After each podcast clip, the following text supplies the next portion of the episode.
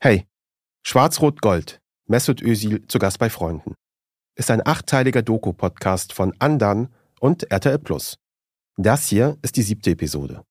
Neue Folgen gibt es jeden Donnerstag überall, wo es Podcasts gibt. Und wenn ihr nicht so lange warten wollt, auf RTL Plus hört ihr schon jetzt die nächste Folge. Und jetzt geht's los.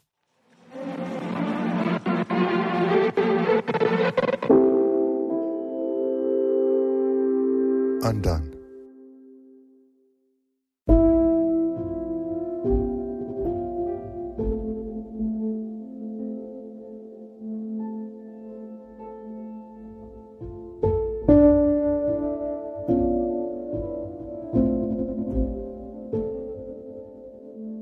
Es gibt da so eine Serie, die heißt Rami. Es geht um einen amerikanischen Jugendlichen in New Jersey. Seine Eltern kommen aus Ägypten. Es geht um Identität, um Rassismus, diesen ganzen Kram eben, den wir alle schultern, die aussehen wie Rami. Oder, naja, wie ich. Jedenfalls, in einer Flashback-Episode reisen wir zurück in seine Kindheit, zum 11. September 2001. Er geht zur Schule, hat amerikanische Freunde, sie reden über Mädels und Masturbation. Als die Terroristen New York angreifen, ist der Schuldige schnell gefunden. Osama bin Laden und sein Dschihad, sein Gotteskrieg gegen die USA. Plötzlich schauen Ramis Freunde ihn anders an. Sie fragen ihn geradeaus, bist du ein Terrorist? Er sagt, er sei nicht einmal Araber, er sei aus Ägypten und wenn überhaupt, dann sei er schwarz. Aber sie glauben ihm nicht. Ramis Vater hängt sogar eine amerikanische Flagge an das Familienhaus, wie viele Muslime das damals gemacht haben, um zu zeigen, hey, wir sind auf eurer Seite. Den Verdacht räumt das trotzdem nicht aus dem Weg. Also, Rami träumt eines Tages davon, wie er spät abends in die Küche geht, weil er so einen Lärm hört. Am Kühlschrank sieht er einen Mann stehen, der nach Schlagsahne sucht. Sie befinde sich in der unteren rechten Ecke, sagt Rami. Und dann setzen sich beide an einen Küchentisch und wir sehen zum ersten Mal, um wen es sich bei diesem Mann handelt. Es ist Osama bin Laden. Er liebe Erdbeeren. Sie würden nur bei warmem Wetter wachsen. Aber bald, in wenigen Monaten, da komme der Winter. Und Amerika würde weiterhin Erdbeeren haben. Er fragt, ob Rami wisse, warum das so sei. Ägypten, sagt Bin Laden, sei ein Land der Könige gewesen, der Kunst, Innovation, Wissenschaft, aber jetzt würde es Männern in Anzügen Geld schulden. Und um diese Schulden zu begleichen, habe Ägypten seine Weizenfelder umgebaut in Erdbeerfelder. Jedes Jahr also würde Ägypten nun Erdbeeren anbauen, aber sie seien nicht für die Ägypter. Menschen bräuchten Weizenfelder für Brot. Ob er das verstehe, Rami, verstehst du, was ich damit sagen will? Sie hätten weniger Brot, damit Amerikaner Erdbeeren hätten. Im Dezember. Rami sagt, das habe er nicht gewusst. Fortan würde er Erdbeeren nur noch im Sommer essen. Wie fühlst du dich hier in New Jersey, in Amerika? Fühlst du dich jemals so, als würdest du nicht dazugehören? Rami sagt ja, manchmal. Das liegt daran, sagt Bin Laden, dass du nicht hierher gehörst. Du gehörst nach Kairo. Aber sie haben dir das unmöglich gemacht. Jetzt bist du hier in New Jersey und dir fällt es schwer dazuzugehören. Rami scheint das irgendwie nachvollziehen zu können. Vielleicht hat dieser bärtige Typ, der ihm da gegenüber sitzt, vielleicht hat er ja recht. Er nimmt eine Erdbeere, er beißt in sie rein, wir hören dieses saftige Geräusch, aber dann legt er sie halb aufgegessen zurück auf den Tisch. Er fragt Bin Laden, was ist mit Angelas Mutter? Angela, das ist ein Mädchen aus seiner Klasse, in das er sich verliebt hat. Ihre Mutter war in einem der Türme. Wer? fragt Bin Laden. Meine Freundin, Angela. Ihre Mutter ist gestorben. Bin Laden berührt das nicht. Was ist mit Fatimas Mutter? fragt er. Mit Khaleds Mutter und tausende andere Mütter. Wir müssen das Gleichgewicht wiederherstellen. Auch wenn das bedeutet, Angelas Mutter zu töten. Rami sagt, nein. Ich bin nicht wie du. Ich möchte niemanden töten. Ich bin kein Terrorist.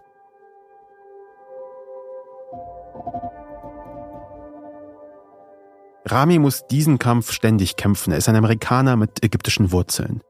Und immer wenn ein Terrorist etwas in die Luft sprengt, einen Menschen tötet, Tausende, immer dann wird seine Zugehörigkeit zu seinem Land, zu Amerika, in Frage gestellt egal wie groß die Flagge ist, die von seinem Haus weht. Diese Szene aus Rami, sie steht am Anfang dieser Episode, weil 9-11 eine Zeitenwende darstellt. Einen dieser Momente, die ein Vorher haben und ein Nachher. Vor Jesus Christus und danach. Vor 9-11 und danach. Die Geschichte von Mesut Özil und seinem Abschied von der Nationalmannschaft, seinem Abschied von Deutschland, seinem Heimatland, sie findet auch in diesem Nachher statt. Und das ist nicht ganz unwichtig, um zu verstehen, warum wir in dieser Episode über Karim sprechen müssen. Hallo. Karim. Dankeschön. Guten Tag. Hohe 5. Hi. U5? Hohe 5. Hohe 5, jawohl. Kennst du nicht? Doch, kenne ich. Hohe 5. Weißt du, irgendwie schaffst du es jedes Mal, mich wie so einen alten Mann dastehen zu lassen. Egal, was ich mache. Jedes Mal so, hä? Was? Was ist das? Sagt man sowas? Wie alt bist du eigentlich? Mit Karim habe ich diesen Podcast gemacht. Ihr hört hier, wie wir uns im Studio einrichten. Ein typischer Podcast-Sound, ein Gimmick. Ziemlich unnütz eigentlich. Nur hier ausnahmsweise mal nicht. Denn heute wird Karim interviewt, anstatt selber zu interviewen. Ja, du bist jetzt auf der anderen Seite, ne? Also du hast jetzt, wie viele Interviews hast du jetzt schon geführt, würdest du sagen? Für den Podcast? Ähm, Mit diesem? Ach so, Ja, du geführt so, ja. So 30, 35 mindestens. Dieser Rollenwechsel, plötzlich selber Protagonist, Karim ist nervös. Ich habe ihm nur gesagt, es wird um dich gehen. Und ich werde diese Episode schreiben. Ich bin ein bisschen leicht beunruhigt, weil ich nicht, äh, äh, beunruhigt, weil ich nicht genau weiß, was passieren wird. Wenn man bei, bei dem Wort beunruhigt stolpert, dann ist man wahrscheinlich wirklich beunruhigt. ja. Der Grund, warum ich mit ihm spreche, mir fällt im Laufe der Arbeit an diesem Podcast auf, dass er in Interviews, in Gesprächen oft, naja, etwas aus der Haut fährt. Was fällt euch ein? Fickt euch, warum muss er Stellung nehmen?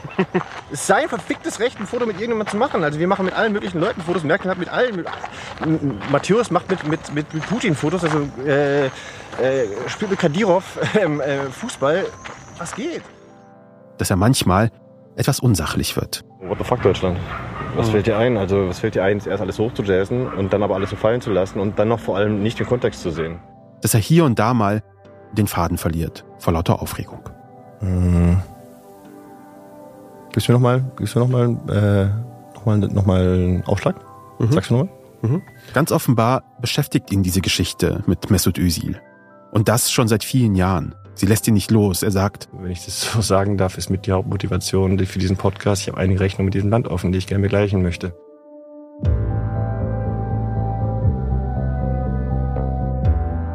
und genau deswegen schauen wir uns diese Rechnung etwas genauer an. Ich bin Kaschrau Beros. Das ist Schwarz-Rot-Gold, Mesut Özil, zu Gast bei Freunden. Episode 7. Erdbeeren im Dezember.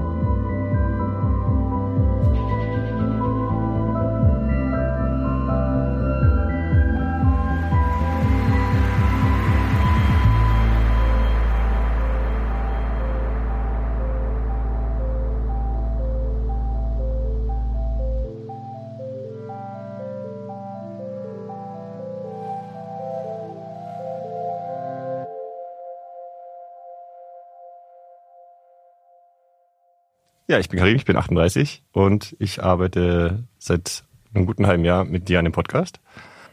Ähm, was bin ich für einer?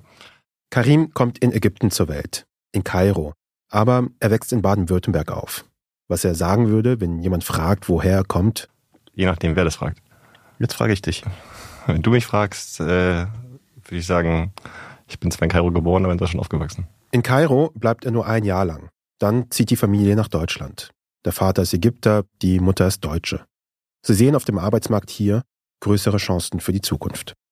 Mit seinen 1,86 ist Karim schon jemand, der auffällt. Er trägt einen ganz beeindruckenden Bart, hat ein langes Gesicht. Er hat viele Jahre im Europäischen Parlament gearbeitet. Das hört man manchmal auch an der Art und Weise, wie er bestimmte Dinge sagt oder die Worte, die er verwendet. Ich habe gesehen, dass er sich jetzt im Interview gar nicht mehr geäußert hat im Chat. Äh, Weißt du da mehr, oder? Ja, ich glaube, das machen wir besser bilateral. Ah ja, okay, gut. Sport und Politik, das sind die Dinge, die ihn in seiner Jugend beschäftigen. Den Fußball entdeckt er so, wie ich auch den Fußball entdeckt habe. Was meine erste Erinnerung ist, also ich habe es immer noch zu Hause. Ich hoffe sehr, dass ich noch zu Hause habe im Keller. Und zwar das erste Panini-Heft. Oh, die kenne ich auch noch. Kennst du auch? Okay, gut, brauche ich nicht erklären. An der Kasse kriegst du das, dann die Sticker-Packs und so. ne? Genau, Ja. genau. Und zwar von 1990, WM in Italien. Ein vollgestickertes Panini-Heft. Einer der ersten großen Erfolge auch in meinem damals noch sehr jungen Leben. Also ich habe meinen deutschen Großvater äh, sehr, sehr gern gemocht und der war auch für mich so ein bisschen die Inkarnation des Deutschseins und ich dachte so ein bisschen, okay, ähm, es ziemt sich halt so, Fußball zu mögen. Und meine Mutter ähm, war da halt so ein bisschen das Gegenteil. Sie hat mich, ich wollte dann unbedingt einen Fußballverein, so mit fünf, sechs, und sie hat es mir immer verboten, weil das, ähm, das sind nur Asoziale. Echt? ja.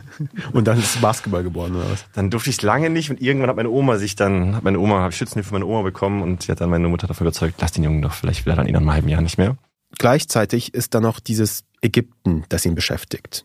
Er ist 15, 16, die Familie väterlicherseits, sie lebt in Kairo. Und ja, da war immer auch so eine gewisse Sehnsucht und ein gewisses Bedürfnis, irgendwie auch ein Pflichtgefühl, weil man weiß ja, dass da Familie ist und es gehört sich ja auch so, Kontakt zu halten. Aber er lebt in Deutschland. Er lebt in Baden-Württemberg. Er spielt Fußball, er sammelt Sticker, er lernt Mädchen kennen, er ignoriert seine Eltern, er wird pubertär. Er lebt so vor sich hin, ohne sich ständig zu fragen, wer er eigentlich ist. Zumindest so lange, bis er keine andere Wahl mehr hat.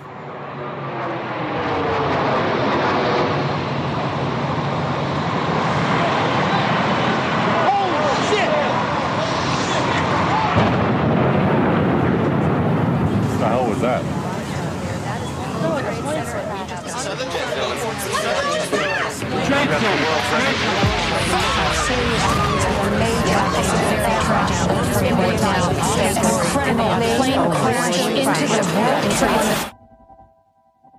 Ich habe irgendwann mal den ähm, von einer Freundin von mir, die hat das zusammengefasst bei dem Gespräch, das wir hatten, da hat sie gemeint, okay, 9-11 hat dich zum Araber gemacht.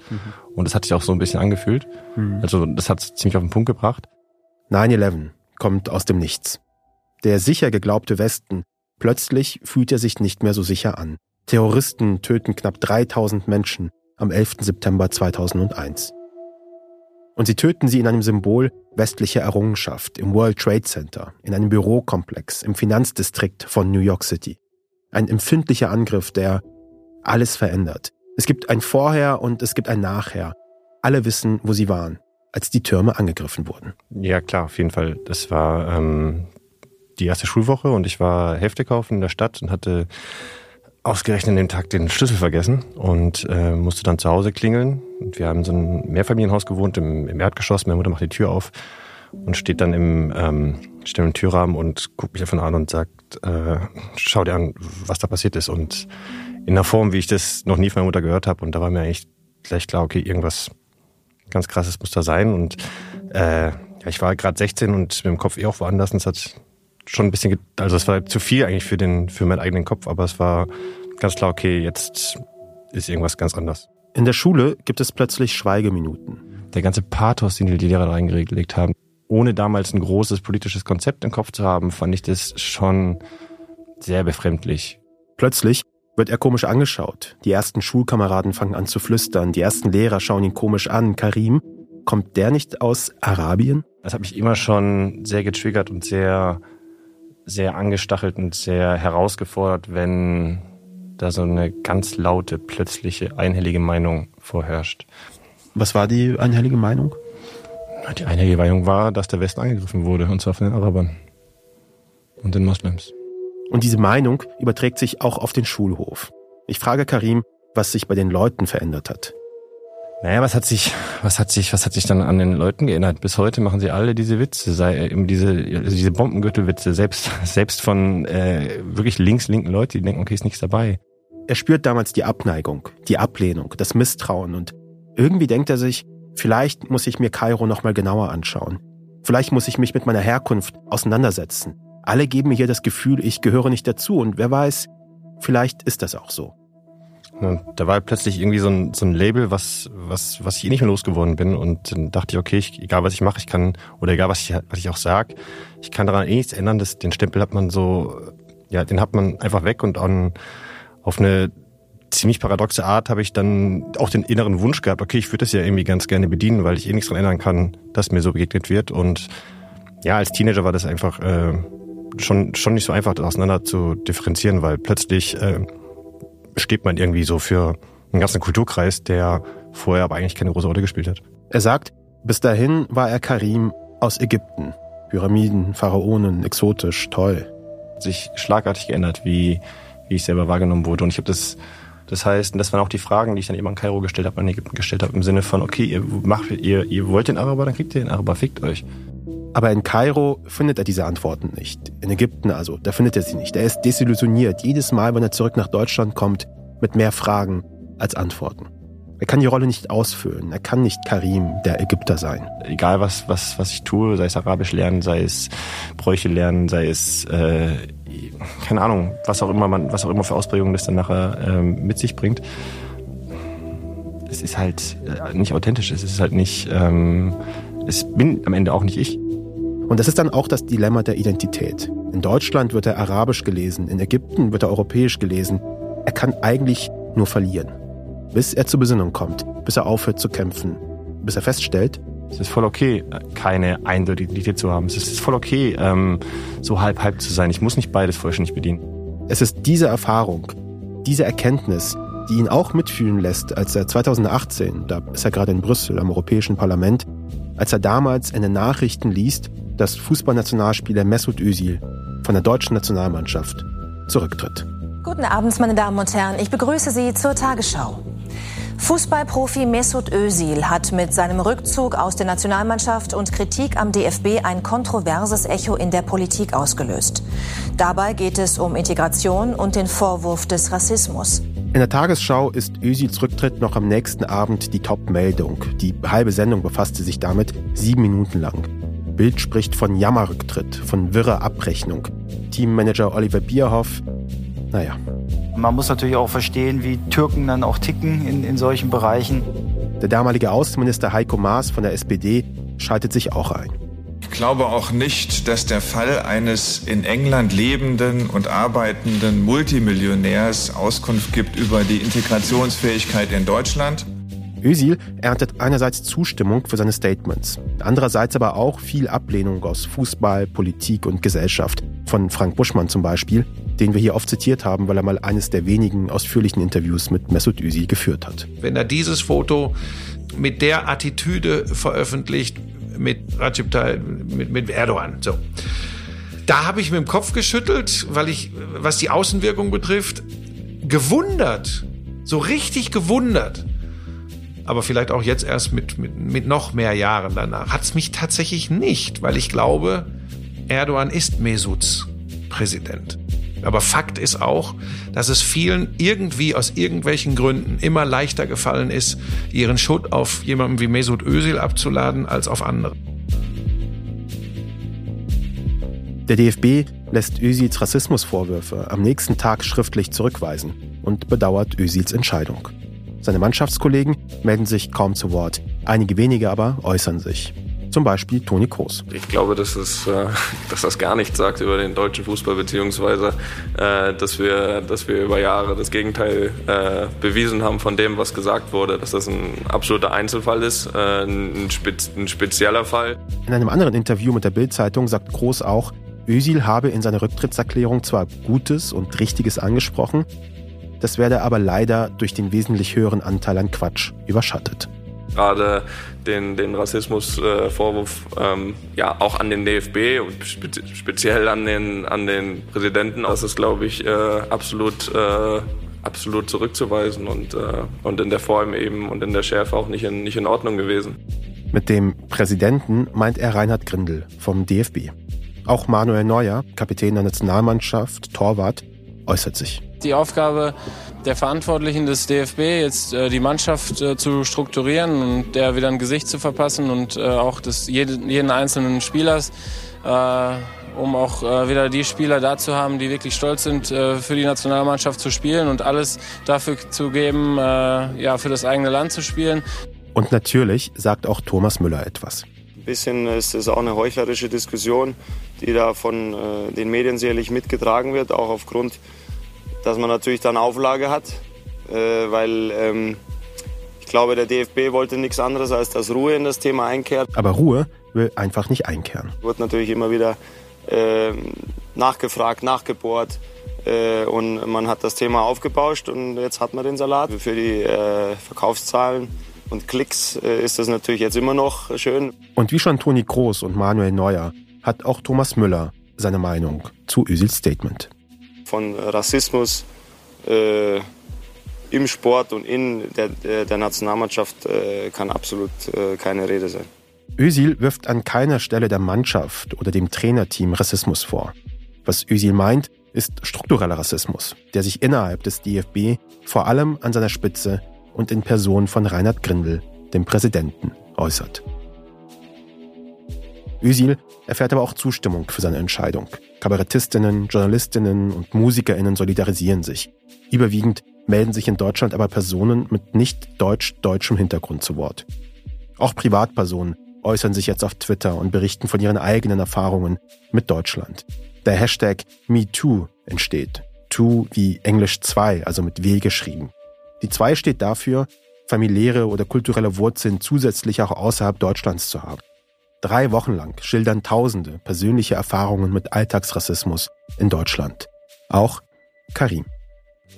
Ja, da gab es da gab's mehrere Tweets. Ähm, ich glaube, einer der ersten Tweets äh, hat kurz die Geschichte nacherzählt von meinem damaligen Erdkundelehrer, der einfach reinkam und aus dem Nichts heraus dann zu mir sagte, ähm, ich saß in der ersten Reihe, weil ich das Fach echt gerne mochte. Setz dich hin wie ein zivilisierter Mitteleuropäer. Wir sind nicht bei dir in Afrika. Özils Statement ist nicht ohne Grund auf Englisch verfasst. Mit seinem Wechsel zu Real Madrid im Jahr 2010 wächst seine internationale Fanbase kontinuierlich. Von seinen rund 50 Millionen FollowerInnen auf Social Media lebt nur ein kleiner Teil in Deutschland.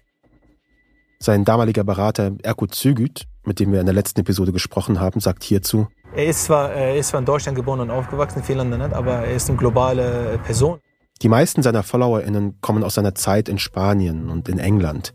Natürlich auch aus der Türkei, aber immer mehr aus Nordafrika, den Golfstaaten oder Indonesien. Das einzige Land, was das ja so negativ gesehen hat, letztendlich, weil er auch aus Deutschland kommt, ist Deutschland. Nein. Alles andere hat das nicht verstanden. Also die Engländer haben das gar nicht verstanden. Seit acht Jahren hat Özil seinen Lebensmittelpunkt außerhalb der Bundesrepublik. Zur Zeit seines Rücktritts lebt er in London. Warum machen die das dann? Solche, ne, so die Engländer meinten noch, why is it such a big topic in Germany? We don't understand. Like, why just saw the president, we see the president here. So, das heißt, die haben das auch nicht verstehen können. Und die haben gesagt, hey, he met the president last year, didn't he? Why is this year a problem? In Deutschland wird Özil nach diesem WM-Sommer aber zu einer Art Persona non grata. Auch Erdogan äußert sich im September 2018 in Köln zum Vorfall. Ich werde keinen Namen nennen, aber nicht, dass er mir dann wütend wird. Jemand, Mesut Özil, Ilkay, die in Deutschland aufgewachsen sind, mit denen haben wir ein Foto in England geschossen. Und er wurde in dieser Gesellschaft hier ausgegrenzt. Bis in die deutsche Nationalmannschaft ist die Ausgrenzung dieser unserer beiden Jugendlichen gezogen. Und das habe ich als Staatspräsident einfach nicht verdauen können. Die Bild-Zeitung titelt hinterher Erdogans irrer Rassismusvorwurf. Ich glaube aber tatsächlich, dass ihm das irgendwann dann auch völlig egal war, was in Deutschland über ihn gesprochen wird. Früher war es ihm im Übrigen nicht egal und dass man so mit ihm umgegangen ist in der Öffentlichkeit, dass man ihn dort irgendwie an die Wand genagelt hat, das ist etwas, was ich böse finde. Ich fand, diese ganze Geschichte von, von vorne bis hinten war irgendwie ein komplettes De Desaster. Karim lebt in Brüssel, als er 2018 von Mesut Özil zurücktritt hört. Dort arbeitet er im Europäischen Parlament, hängt, wie er sagt, eigentlich die ganze Zeit nur am Handy. Er ist auf dem Weg zum Basketballtraining, als er auf Twitter das Foto von Erdogan, Özil und Gündogan sieht. Mhm. Ähm, ich war sofort so, so auf 180, weil das dieselben Journalisten und Journalistinnen waren, mit denen ich seit drei Jahren versucht habe zu erklären, sprecht doch endlich mal über den EU-Türkei-Deal. In aller Kürze. 2016 trifft die EU eine Abmachung mit der Türkei unter Erdogan. Die Türkei bekommt knapp 6 Milliarden Euro, verteilt projektbezogen an Organisationen vor Ort, Dafür hält das Land möglichst viele Menschen davon ab, über die östliche Mittelmeerroute in die EU zu kommen. Zudem stellt die EU der Türkei Visafreiheit in Aussicht. Was mit den flüchtenden Menschen dann passiert? Das Gegenteil von dem, was eigentlich gewollt war. Sie landen in Lagern, sie ertrinken im Mittelmeer. Aber das wurde einfach nicht kommuniziert. Man hat einfach diesen EU-Türkei, man hat diesen Pakt mit Erdogan, man hat diesen Äh, Gaddafi 2.0 hat man einfach so stehen lassen. Jetzt kommt aber ein Fußballer daher und macht mit, die, macht mit, der, macht mit Erdogan äh, ein Foto und es werden die größten Geschütze rausgeholt. Und ich dachte mir, wo waren die Geschütze die letzten drei Jahre? In Deutschland arbeiten wir uns moralisch daran ab, dass Mesut Özil sich mit dem Präsidenten der Türkei fotografieren lässt, während wir gleichzeitig mit eben jener Türkei und eben jenen Präsidenten einen Deal abgeschlossen haben, der uns bequem und kostengünstig Flüchtlinge vom Hals hält.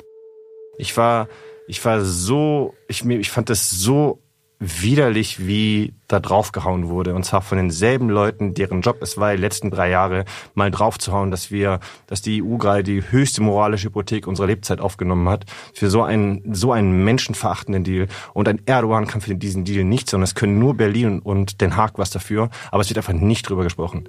Und das hat mich in dem Moment so, ich dachte, was fällt euch ein? Also was, was, was, was erlaubt ihr euch da, ähm, da jetzt dann plötzlich so auf auf, auf, auf, auf Öse drauf zu hauen. Und ihr wisst doch auch vor allem ganz genau, welche Ressortiments ihr damit schürt. Mhm. In dem Wissen, ihr wisst doch genau, wie Deutschland darauf reagiert, in, indem ihr das so, so, so befeuert. Es ist auch dieser Deal mit der Türkei, der Erdogan regelmäßig dazu anhält, mit der Öffnung der Grenzen zu drohen. Die Visafreiheit hat er nicht bekommen. Ungesehen also der menschenrechtlichen Problematik des Deals sieht es auch ganz so aus, als hätte die EU hier nicht Wort gehalten. Erdogan währenddessen wütet in der Region, wie es ihm beliebt. Wenn Erdogan so schlimm ist, dass man mit ihm nicht mehr ein Foto machen darf, dann sollte man auch mit ihm keinen Pakt schließen, um Menschen in Lagern zu halten und sollte man ihm auch keine, dann sollte man mit ihm auch keine Verträge haben, um Waffen zu liefern, damit die dann aber in Nordsyrien eingesetzt werden gegen kurdische Bevölkerung oder andere, andere Menschen. Irgendwie ist alles an der deutschen Reaktion rund um Özil Gündoğan, das Foto.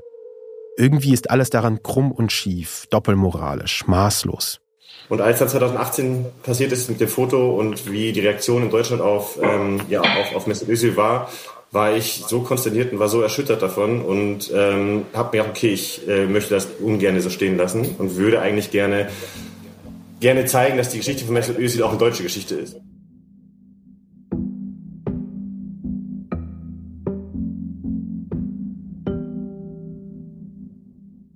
Hat deine Herkunft, dein Aufwachsen, 9-11, diese ganzen Geschichten, über die wir gesprochen haben, hat das dich irgendwie so beeinflusst, dass du es immer auch im Hinterkopf hattest äh, bei dieser Geschichte rund um Mesut Özil? Meine Herkunft im eigentlichen Sinne nicht, aber ähm, ich war halt 16 bei 9-11 und ich war alt genug, um zu merken, dass ich um mich herum, also dass ich anders gelesen werde und dass sich da einfach vieles ändert. Und um ehrlich zu sein, hat sich das nie wieder rückgeändert. Also es ist immer gleich geblieben und ich ähm, kann Dinge dieser Art eigentlich gar nicht mehr, ich kann mich davon gar nicht mehr freimachen. Also ich bin vielleicht so ein bisschen politisch traumatisiert in der Hinsicht davon. Karim sagt, Mesut Özil und er, sie eint das Privileg, aus unterschiedlichen Gründen an der gesellschaftlichen Ablehnung nicht komplett zu scheitern oder zu zerbrechen. Bei Özil ist es seine Berühmtheit, das Geld, die Möglichkeit, sich zumindest darum keine Gedanken machen zu müssen. Bei Karim ist das seine deutsche Mutter. Meine Mutter hat mir immer eingebläut, wenn du Stress mit Lehrkräften hast, dann sag denen, sprechen Sie bitte mit meiner Mutter am Elternsprechtag. Ähm, um das Thema damit halt in, in der Unterrichtsstunde zu beenden. Es gab dann tatsächlich so eine Situation mit, mit einer Lehrerin und die hat dann nur entgegnet, okay, ich freue mich schon darauf, mit einer Frau mit Kopf zu sprechen. Die Lehrerin hat nicht schlecht gestaunt, als sie dann Karims Mutter traf. Seine Mutter, so Karim, habe die Lehrerin daraufhin, Zitat, rasiert. Aber ich weiß ja genau, wenn meine Mutter tatsächlich eine Frau mit Kopftuch wäre, die die deutsche Sprache nicht gut beherrscht und vielleicht einfach Arbeiterin ist, hätten die Erfolg gehabt damit. Mhm. Und ähm, das ist vielleicht das, was ich dann, ähm, was ich, was mich damit, also was ich dann als Verbindung zu Mesut Özil sehe, dass wir beide Glück hat, haben, aufgrund unserer Privilegien mhm. ähm, daran nicht zu scheitern und gleichzeitig aber zu wissen, dass neun von zehn mit den gleichen Voraussetzungen, also mit den gleichen Voraussetzungen des Gelesenwerdens scheitern.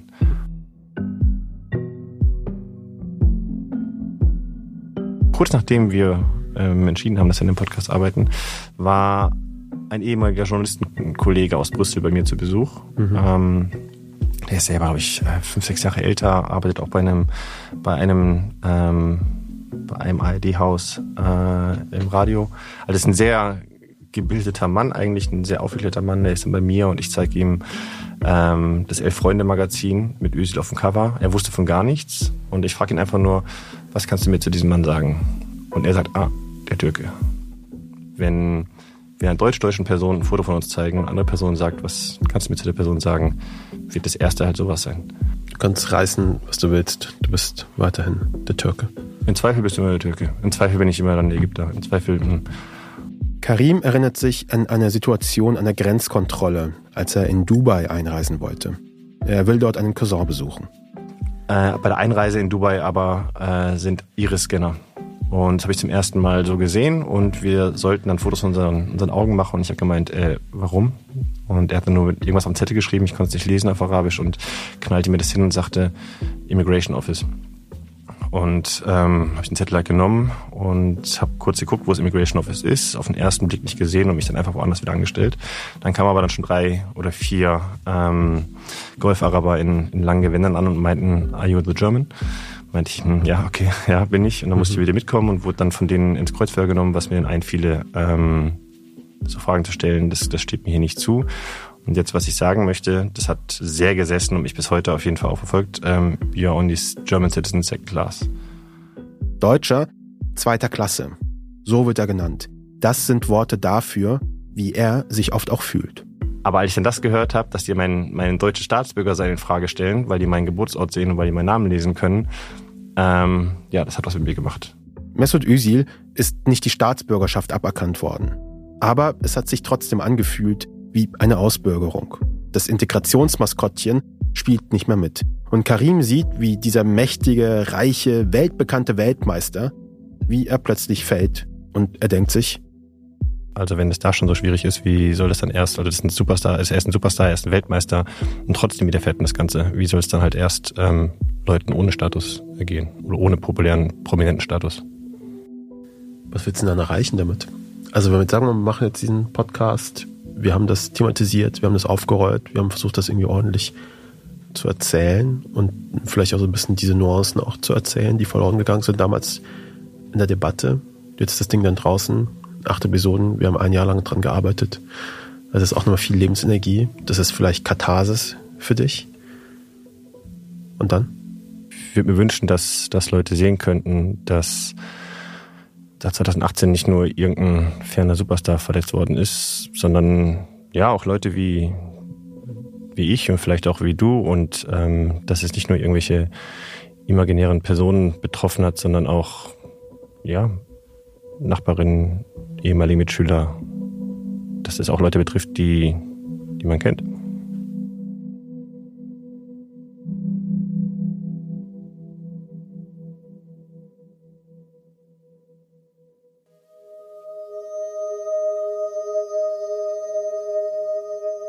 我们也欢迎厄齐尔先生有机会到新疆去走一走，看一看。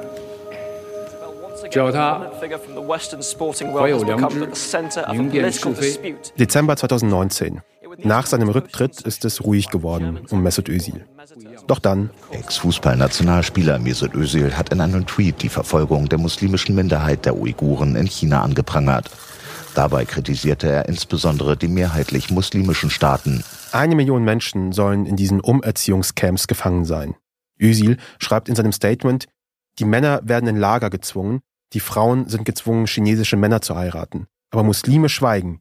Sie reden nicht darüber. Sie haben sie im Stich gelassen. Özil schreibt weiter, die westlichen Medien und Staaten sensibilisieren seit Monaten für ihre Flucht. Warum nicht die muslimische Welt? Wissen sie nicht, dass es nicht das Leiden unserer gefolterten Brüder ist, das in Erinnerung bleiben wird, sondern unser Schweigen? Özil geht auf Konfrontationskurs. Nicht nur mit der Volksrepublik China, auch mit den Regierungen der islamischen Staaten, die er für ihre komplette Untätigkeit kritisiert. Özil nutzt dafür die Plattform seiner mehr als 50 Millionen FollowerInnen auf Social Media. Die chinesische Führung antwortet, Özil sei von Fake News geleitet. Weder verstehen noch akzeptieren oder vergeben wir dies, heißt es. Die islamischen Regierungen, sie schweigen. But you can imagine the kind of strong response that this has had in China, especially from somebody as high profile as Mesut Özil. Die chinesische Regierung lässt daraufhin die Muskeln spielen. Die Übertragung des nächsten Spiels von Özils Club Arsenal London wird kurzerhand aus dem Programm des Staatsfernsehens genommen. Ein finanzieller Verlust für den Verein. China ist einer der wichtigsten TV-Märkte für englische Clubs. Und Arsenals Geschäftsinteressen in China, sie gehen weiter. Ein Jahr zuvor eröffnet der Verein eine eigene Restaurant- und Sportsbarkette im Land.